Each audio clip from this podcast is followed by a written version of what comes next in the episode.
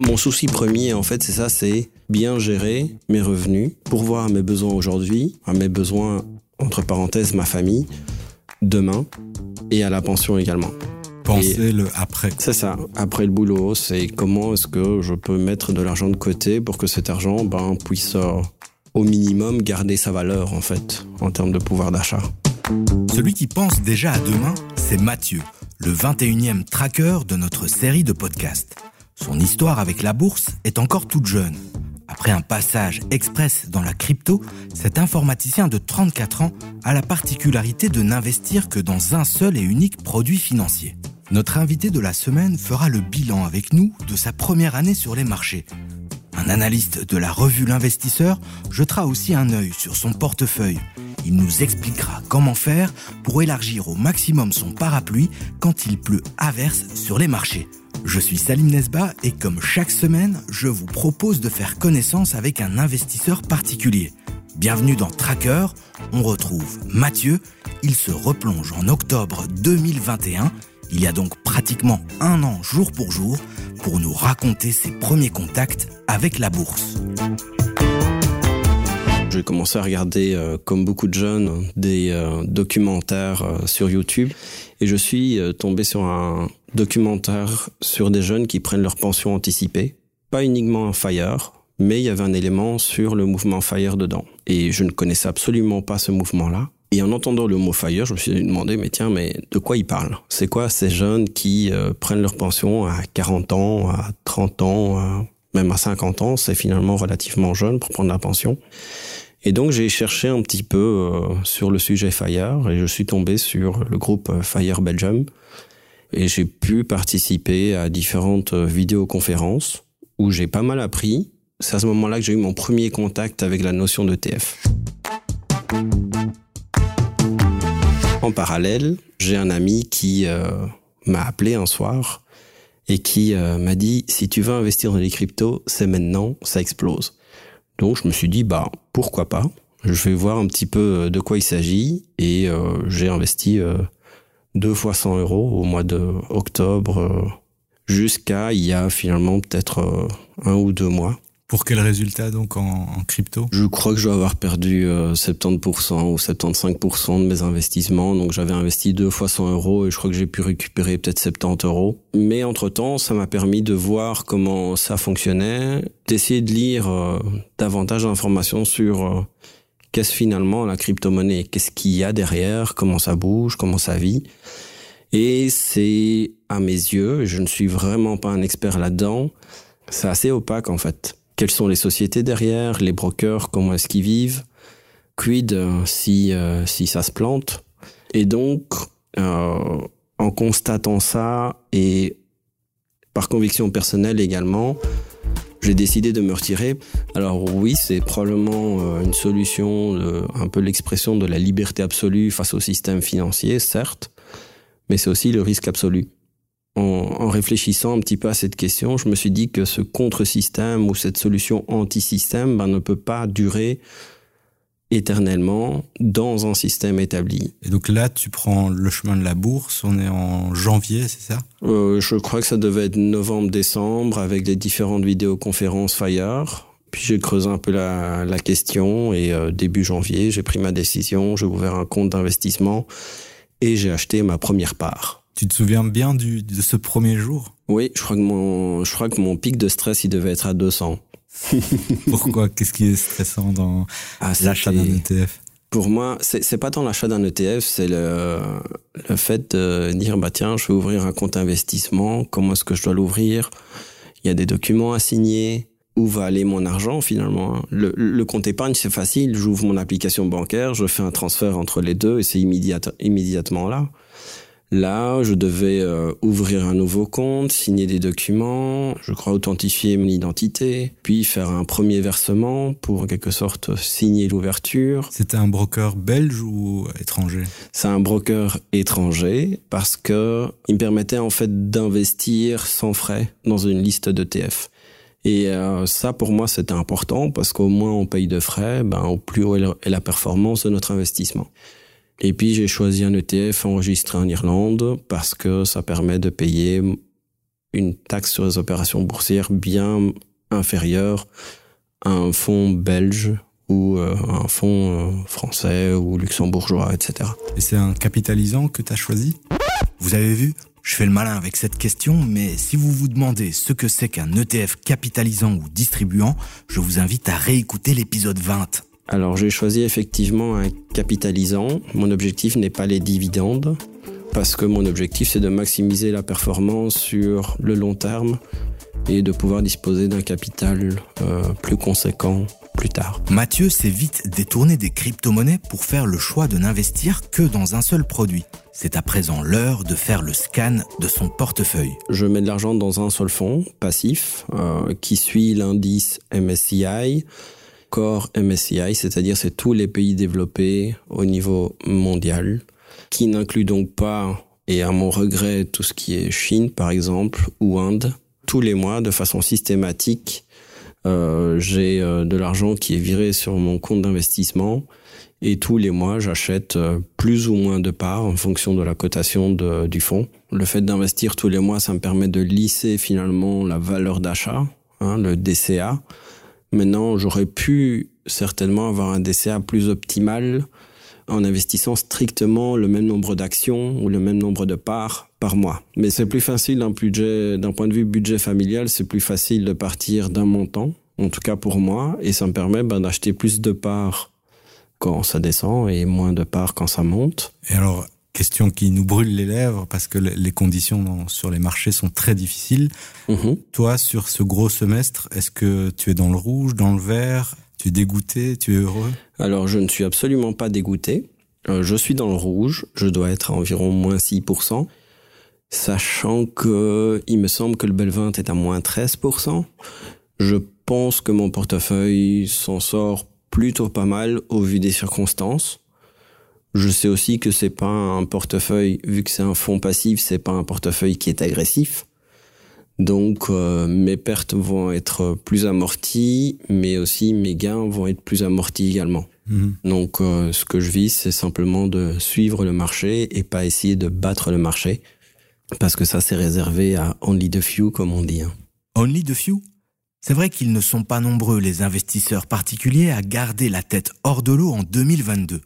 Le Belvint a perdu non pas 13%, comme le signalait à l'instant Mathieu, mais 23% depuis le début de l'année. Le Nasdaq, l'indice américain si cher aux jeunes investisseurs, a fait pire. Il s'est rétréci de 33%. Cette semaine, on a posé la question aux trackers de l'écho dans notre groupe Facebook, et 90% des personnes sondées sont dans le rouge. Parmi elles, plus de la moitié a déjà perdu plus de 10% en bourse cette année 2022. Allons voir Kevin Jacobs, l'analyste de la revue L'Investisseur, et demandons-lui d'abord comment il vit cette purge sur les marchés. Kevin a toujours de bons conseils pour les investisseurs en déroute. Les marchés sont vraiment dans une mauvaise euh, dynamique cette année, ça même accéléré ces derniers temps. Euh, il y a beaucoup de pessimisme sur le marché à l'heure actuelle. Les bonnes nouvelles deviennent vite des mauvaises nouvelles. Euh, les mauvaises nouvelles deviennent carrément des, catastrophes. Donc lors de ces périodes, il faut vraiment garder la tête froide et ne pas prendre des décisions impulsives, que ce soit à l'achat ou à la vente d'ailleurs. À l'investisseur, nous, on pense que les prochaines semaines seront encore un, peu volatiles, euh, tout simplement parce qu'il y a les résultats des sociétés qui vont arriver. Euh, il y aura aussi les, bah, les, perspectives de ces sociétés. Et donc, si ça déçoit les marchés ou à l'inverse, si ça plaît au marché, ça peut amener beaucoup de, de volatilité dans les prochaines semaines. Euh, mais cette volatilité, elle offre aussi à certains moments de bonnes opportunités. Et tu as un conseil concret à donner? Être patient, euh, être peut-être prudent, donc de vraiment le faire en plusieurs fois quand on va acheter, euh, pas vendre non plus en, mode panique, à tout chute je vends. Voilà, je ne dis pas qu'il faut pas vendre s'il faut vendre quelques actions, mais vraiment le faire de manière réfléchie. Alors notre invité de la semaine, lui, il a l'air très prudent tellement qu'il n'investit que dans un seul produit. Est-ce que avoir une position sur un ETF euh, aussi large que celui qu'il a choisi, c'est assez pour être diversifié Alors oui et non. Euh, oui, parce que c'est quand même une bonne base et qu'on est probablement euh, plus diversifié en achetant un seul tracker assez large sur le monde entier qu'en achetant 5 ou 10 sociétés différentes, par exemple. Euh, mais c'est peut-être pas assez non plus. Euh, allez, le tracker dans lequel Mathieu investit est orienté assez fort sur, sur les États-Unis, euh, un peu moins de, de 70%. Donc dans ce cas-là, c'est dire que 70% plus ou moins de son argent est investi aux États-Unis, c'est peut-être pas suffisamment euh, diversifié. Donc je dirais Allez, c'est une bonne chose d'avoir au moins un tracker, mais j'en rajouterai quand même un, deux, voire trois sur le, sur le côté. Et pourquoi pas dans les pays dans lesquels le, tracker euh, euh, qui suit n'est pas investi. Et comment faire pour se diversifier? Quelle répartition l'investisseur doit-il suivre? Il n'y a pas de vérité. Hein. Euh, je prends souvent comme chiffre des positions qui ne dépassent pas 5, voire grand maximum 10% du portefeuille pour des valeurs euh, individuelles. Maintenant, dans le cas de, de trackers bah, qui sont déjà investis dans plusieurs sociétés, on peut se permettre d'avoir euh, des positions plus grosses que 10% dans, dans un seul tracker. J'irai clairement pas dans du 50% sur un tracker et 50% dans l'autre, euh, dans un autre, pardon. Donc ça, c'est c'est un peu court, mais voilà, si des lignes individuelles aux alentours de 5% avec un maximum de 10%, et dans des fonds, dans des trackers, on peut monter, je sais pas, peut-être à 20% maximum du, du, portefeuille, par exemple. Donc là, Mathieu, il est à 100% sur son ETF monde. Il faudrait qu'il diminue ses 100% à autour de 20 et qu'il achète 80% d'autres choses. Idéalement, oui. Maintenant, si la volatilité de son tracker et, le rendement qu'il en retire sur de long terme lui correspond et que ça ne le fait pas paniquer, il faut pas non plus euh, absolument euh, vouloir trop se diversifier non plus. Ça, c'est quelque chose qui peut être euh, aussi négatif à ce niveau-là. On va avoir des positions qui risquent de ne pas avoir d'impact dans, dans le portefeuille. Donc, se diversifier, c'est bien. Trop se diversifier, bah, c'est un peu moins bien.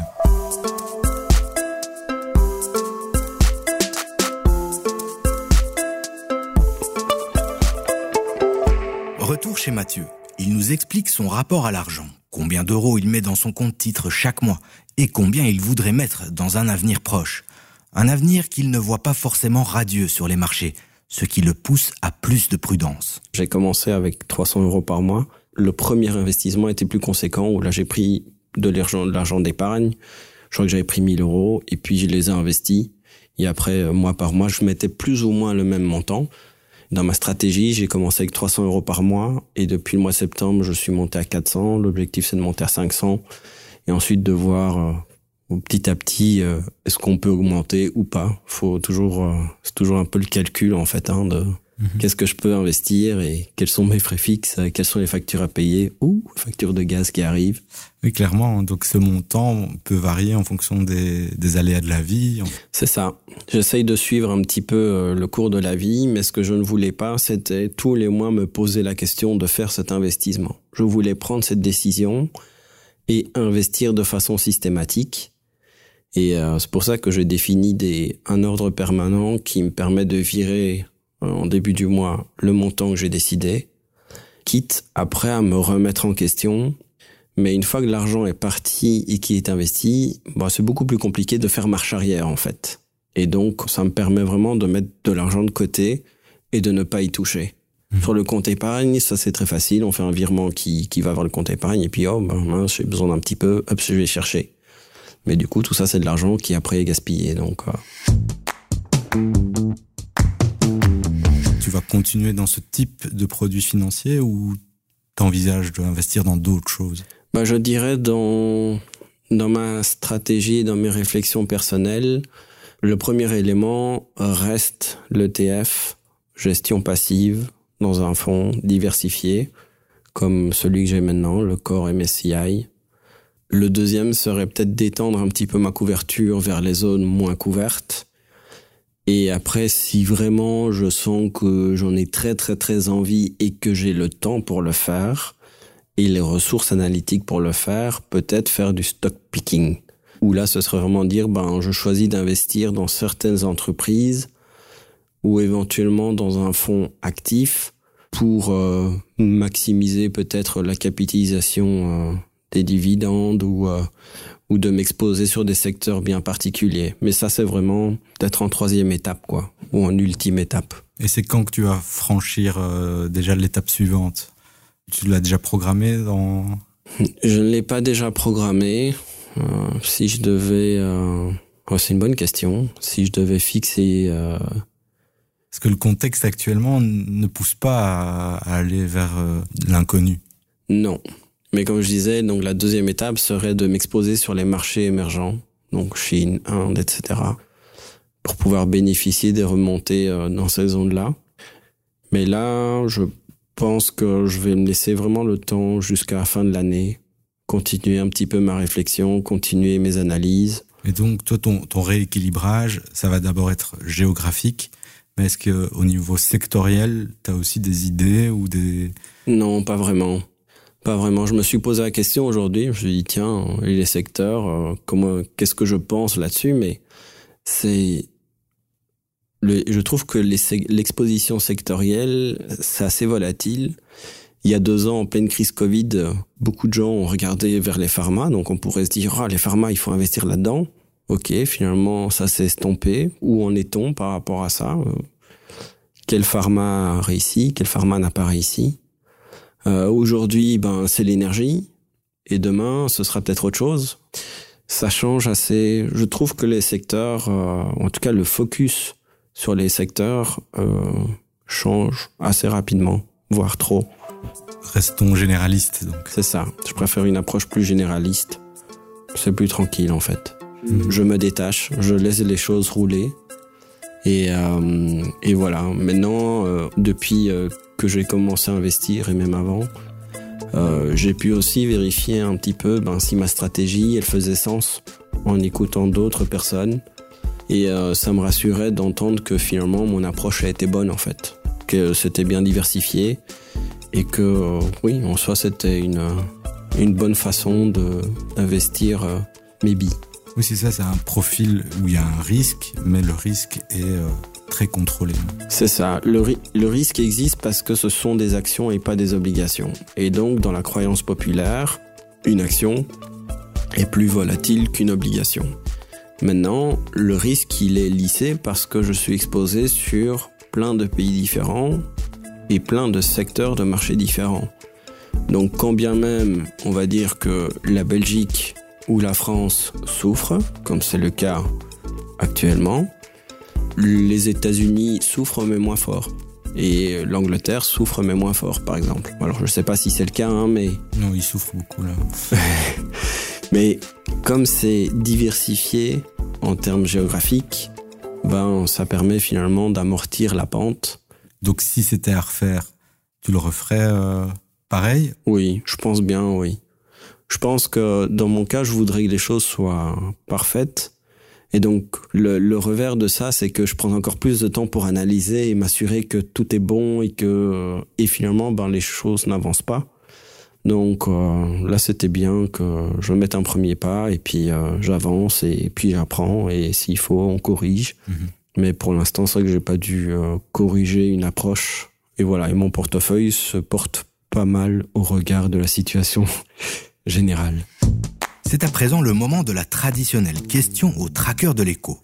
Comme chaque semaine, notre invité lance une perche en direction de notre groupe Facebook où les discussions étaient animées ces derniers jours. Venez d'ailleurs y faire un tour ou invitez vos amis à nous rejoindre. Vous verrez, on s'éclate comme des fous. La parole est maintenant à Mathieu. Je voudrais demander aux trackers de l'écho comment est-ce qu'ils ont défini leur stratégie d'investissement. Est-ce que c'est d'un point de vue géographique et si c'est d'un point de vue géographique, sur base de quels critères concrets ils ont fait leur répartition géographique Envie de lui répondre ou d'échanger avec nous? Rendez-vous sur le groupe Facebook Les Traqueurs de l'écho ou écrivez-nous à l'adresse podcast Merci de nous avoir écoutés et n'hésitez pas à partager cet épisode et notre série autour de vous. C'était Salim Nesba pour Tracker, un podcast réalisé par Julie Garrigue et Nicolas Baudou.